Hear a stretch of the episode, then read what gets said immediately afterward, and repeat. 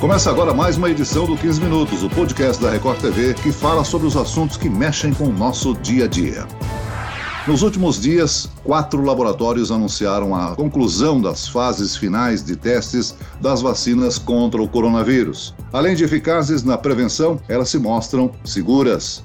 A última a apresentar resultados promissores foi a da Oxford. A expectativa agora é saber quando as doses vão estar disponíveis. Para falar sobre isso, está aqui comigo o doutor Marco Antônio Stefano, professor da Faculdade de Ciências Farmacêuticas da USP, especialista em bioquímica e imunologia.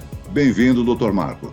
Obrigado, Celso. Muito obrigado pelo convite. Vai ser um prazer conversar com vocês e vamos é, esclarecer né, sobre essas quatro novas vacinas que estão chegando aí. O repórter Jean Brandão também participa desta edição. Olá, Jean. Olá, Celso. Um prazer estar aqui contigo, também com o Dr. Marco Antônio, que vai certamente nos ajudar a entender melhor este momento de expectativa né, que estamos vivendo. As últimas notícias né, têm sido bastante animadoras. Ao todo, são pelo menos 11 vacinas em testes no mundo e quatro delas, como você acabou de falar, estão mais adiantadas. Eu tenho, inclusive, aqui alguns dados sobre elas, a vacina que é uma parceria da Pfizer com a BioNTech, né, tem 95% de eficácia e é mais de 94% eficaz em idosos acima de 65 anos, isso segundo esses dados preliminares da fase 3, né, a vacina da Moderna, 94,5% de eficácia, a outra vacina que é a parceria da AstraZeneca com a Universidade de Oxford, também você citou agora há pouco, com 70% de eficácia, uma variação né, de 62% a 90%, de acordo com a dose aplicada, e a Sputnik, né, que é a vacina russa, que segundo o governo da Rússia tem 92% de eficácia. Eu gostaria de entender melhor esses dados e por isso eu pergunto ao doutor Marco Antônio como são calculados estes percentuais, doutor, e o que eles representam. Então, Jean, a Organização Mundial de Saúde, ela coloca uma estimativa de números de casos positivos por número de pacientes ou voluntários vacinados, né? Então sabe que se você chegou, se você teve menos de 164 pessoas que tiveram a doença, né? E uma população de 5 mil vacinados, você tem com certeza uma um índice de proteção maior que 95%. Então é isso que se espera. E o que se espera é que essas vacinas, né, mesmo as pessoas sejam infectadas, mesmo que ela apresente as doenças, elas não cheguem a ter as formas mais graves, elas tenham uma forma mais branda da doença. Então é isso que a Organização Mundial de Saúde coloca. Se você tiver menos de 664 pessoas que adquiriram a doença ou adquiriram o vírus, foram infectadas, uma população de 5 mil voluntários, ela tem mais de 95% de eficiência. Agora, doutor Marco Antônio, essas vacinas não usam a mesma tecnologia na produção. Eu gostaria que o senhor explicasse qual a diferença e o quão importante é você ter essa múltipla tecnologia aplicada na busca da vacina. Cada uma tem uma tecnologia diferente. Duas delas não existe nenhuma tecnologia é, é, aprovada até hoje para vacina humana. Então vamos lá, vamos falar um pouquinho da, da vacina AstraZeneca, Oxford, né? A tecnologia é um vírus vetorizado não replicante. Ou seja, esse vírus é um vírus que se usa, é um adenovírus de chimpanzé, ou seja, esse adenovírus ele causa um resfriado no chimpanzé. Você remove uma proteína desse vírus, no local que você removeu essa proteína, você coloca a proteína do, do coronavírus. Ao, ao, remover essa proteína desse adenovírus chimpanzé, ele perde a capacidade de replicar. Ou seja, ele consegue aderir à célula, ele consegue colocar o, o, o, DNA dentro da célula e essa célula produz o antígeno do coronavírus sem levar a doença. Essa é uma técnica. A Sputnik é muito semelhante, só que não usa o adenovírus de chimpanzé. Ela usa dois adenovírus humanos, 26 e o 5. A vacina da Janssen é a mesma coisa, ela usa o adenovírus 25. Já a vacina da Sinovac, ela usa o vírus inteiro, é um vírus inativado quimicamente, ele não tem capacidade de replicar. E é a mesma tecnologia que é utilizada na vacina de Salk, da poliomielite inativada, é a mesma tecnologia usada na vacina de raiva, então é a mesma tecnologia que é usada na Sinovac.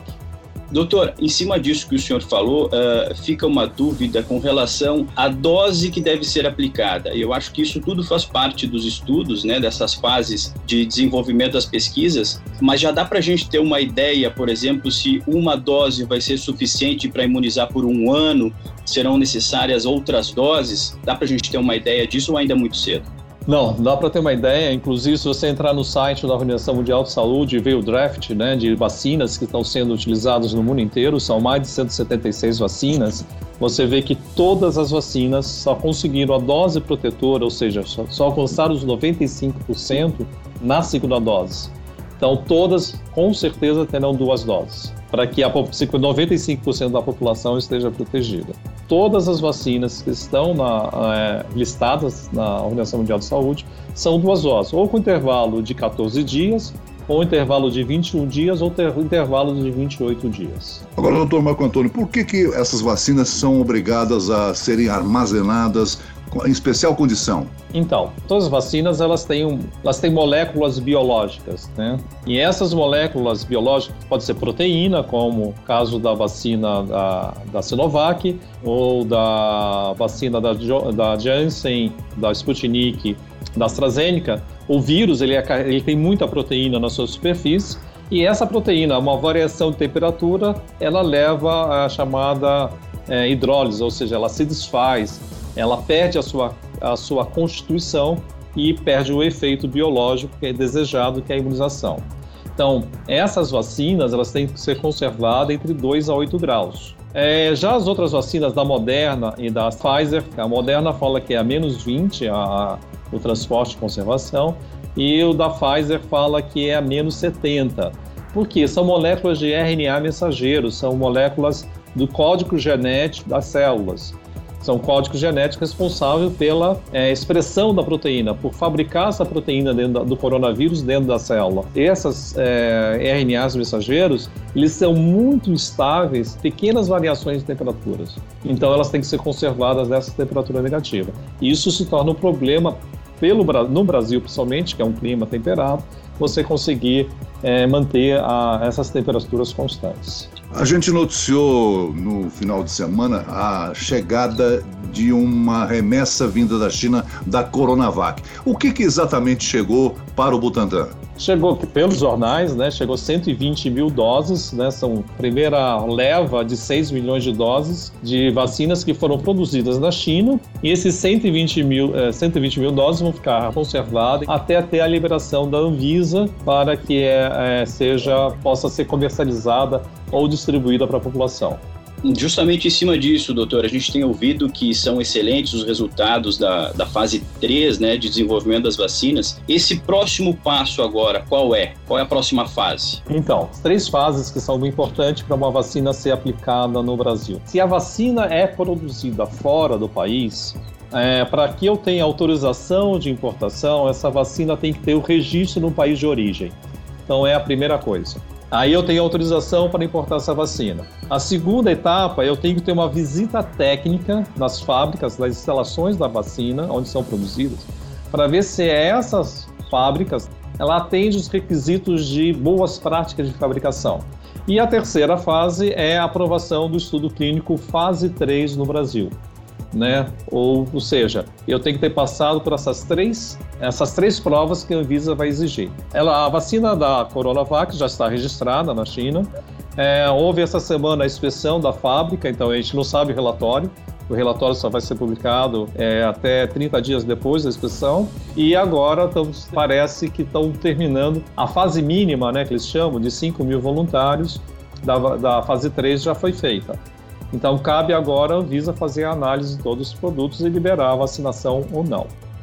É, existe uma forma emergencial, nós podemos fazer a RDC 55 de registros de produtos é, biológicos, ela tem uma, uma, um artigo que permite o registro de vacinas emergenciais, né, produtos biológicos emergenciais, desde que a fase 2 esteja concluída, fase 3 em andamento e a vacina demonstra segurança. Doutor Marco Antônio, é bem provável que o Brasil vai comprar mais de uma vacina, né? É importante nós termos mais de uma vacina disponível. Agora, haverá a possibilidade da pessoa tomar mais de uma vacina? Olha, não é recomendado, Celso. É, é muito importante falar isso, né? Se a pessoa tomar, por exemplo, a vacina Coronavac, a primeira dose, ela não deve tomar a segunda dose de uma outra vacina. Ela deve tomar a segunda dose é, da mesma vacina. Isso já está programado, né? Se, o, se for a Secretaria de Saúde for distribuir a vacina da Coronavac, a mesma pessoa que tomou a primeira dose já vai estar reservada para ela a segunda dose. Não pode atrasar. Se a diferença é de 21 dias né, entre uma dose e outra, a segunda dose já está reservada para ela.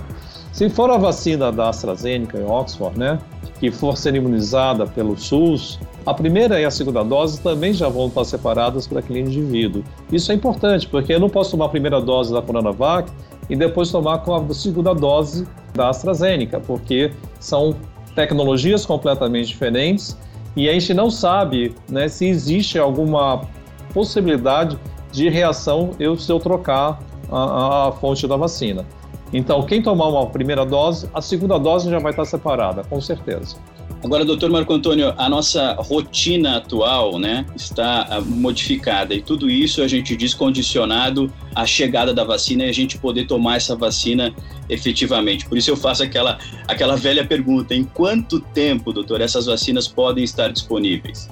Então, é, está sendo surpreendente a velocidade que essas vacinas estão saindo. Então, eu quero deixar aqui bem claro que é uma opinião minha, pessoal. É eu que trabalho em pesquisa com vacina. Eu estou desenvolvendo uma vacina de Covid também, mas está muito inicial ainda, ela está sendo desenvolvida. Então, a minha opinião pessoal é: essas vacinas elas foram encurtadas alguns muitos tempos, né, muitos estudos foram encurtados por experiências anteriores.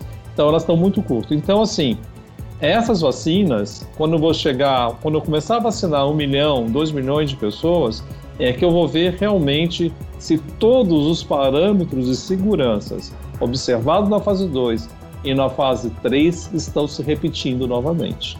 Doutor Marco, o senhor acabou de falar que está desenvolvendo uma vacina aí. Tem uma espécie de intercâmbio com outros países, com outros cientistas, outros especialistas? Alguns sim, outros não. Nossa vacina aqui da Faculdade de Ciências Farmacêuticas, junto com o INCOR, a gente tem uma equipe completamente brasileira, uma tecnologia desenvolvida por pesquisadores brasileiros. Né? Então a gente não tem envolver, não estão envolvendo outros países na condução desse trabalho. E por que isso? Apesar de, eh, de estar corretíssimo importar tecnologia, nós, porque o desenvolvimento de uma vacina no país ela demoraria muito, e de fato realmente é isso que a gente está vendo, a gente tem que importar a tecnologia de outros países, é, o fato é a gente tem que ter uma coisa completamente nacional que seja protegida nacionalmente. Por causa de vacinas, por causa de doenças, laços internacionais podem ser interrompidos. E se você não tem uma tecnologia própria, que você esteja investindo, que você esteja preparando essa tecnologia para esta e para outras epidemias no futuro, coloca o país em situação de risco. Doutor Marco Antônio, provavelmente a Coronavac será a primeira vacina contra o coronavírus a ser liberada pela Anvisa. Ainda não tem uma data prevista. Eu pergunto: as primeiras pessoas são selecionadas para tomar a vacina serão as pessoas do grupo de risco? Provavelmente serão as pessoas do corpo de saúde. Não só o corpo de saúde, são todas as pessoas envolvidas no corpo de saúde. É, desde ah, os médicos, enfermeiros, até o pessoal de portaria, pessoal de atendimento, pessoal da faxina. E isso só no estado de São Paulo praticamente são 2 milhões de pessoas. Aí depois começa a, a primeira fase de vacinação, é aquelas pessoas que no qual foi feito o, o, o estudo da fase 3, de 18 a 49 anos. E aí depois, cada estudo fase 3, que vão ser mais rápidos, né, com idosos, com crianças, essas pessoas começam a entrar nos grupos de vacinação. Eu agradeço a participação do Dr. Marco Antônio Stefano, professor da Faculdade de Ciências Farmacêuticas da USP e especialista em bioquímica e imunologia, pela participação aqui no podcast JR 15 Minutos. Obrigado, doutor. Eu que agradeço, Celso, agradeço a você, Jean, pelas perguntas, muito boas perguntas, adorei responder e espero que a gente possa esclarecer à população tudo o que vem acontecendo. Agradeço também a colaboração do repórter da Record TV, Jean Brandão. Obrigado, Celso, obrigado, doutor Marco Antônio. E vamos lá, vamos seguir em frente. Esse podcast contou com a produção de Homero Augusto, dos estagiários Andressa Tornelli e David Bezerra, sonoplastia de Pedro Angeli. Eu, Celso Freitas, te aguardo no próximo episódio. Até lá!